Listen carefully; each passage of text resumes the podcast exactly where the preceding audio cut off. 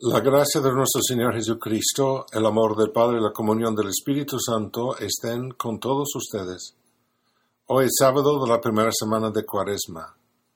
Este es Padre Stephen Reynolds, el párroco de la Iglesia Católica de St. Elizabeth Seton en Houston, Texas. Sean pues perfectos, como su Padre Celestial es perfecto.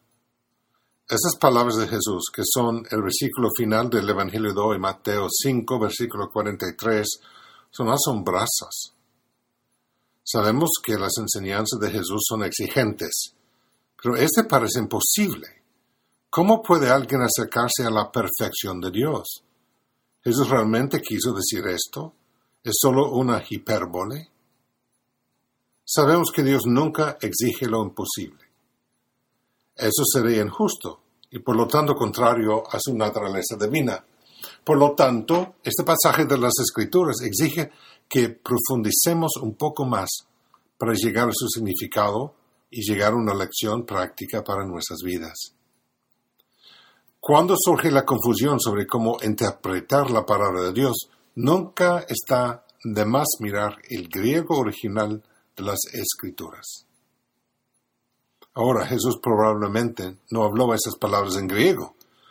Es casi seguro que usó el arameo, el idioma común entre los judíos de Tierra Santa.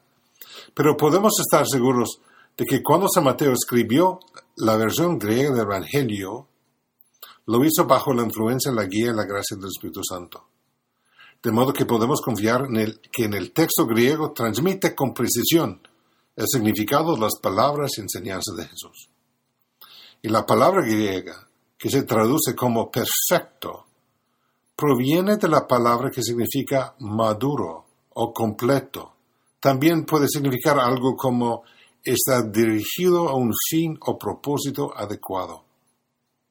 La perfección del Evangelio se refiere a la realización de la persona según su propia naturaleza.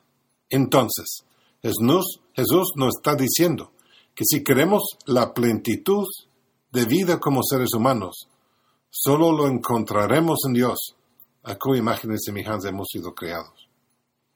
Esta temporada de Cuaresma nos ofrece la oportunidad de examinar hasta qué punto encontramos significado y, propósito en nuestra vida a través de la vida de Dios. Si aún no hemos adoptado un programa de adoración, sacrificio, caridad durante la cuaresma, hoy es un bien día para comenzar. Una forma provechosa de pensar en la cuaresma y la oración y el sacrificio que forman parte de esta temporada es preguntarse, ¿qué tipo de persona quiero ser para Pascua? ¿Qué virtudes me faltan? ¿Qué vicios necesito vencer con la ayuda de Dios?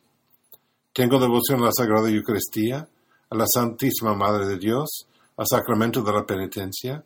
¿Cómo puedo profundizar en esos elementos esenciales de la práctica de mi fe? Debería estudiar la palabra de Dios con mayor atención y regularidad.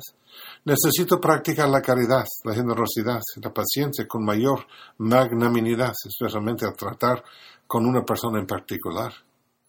Hay áreas en mi vida en las que podría usar más autocontrol, en las comidas, en buscar consuelo, en acapar mi tiempo o mis talentos para mí.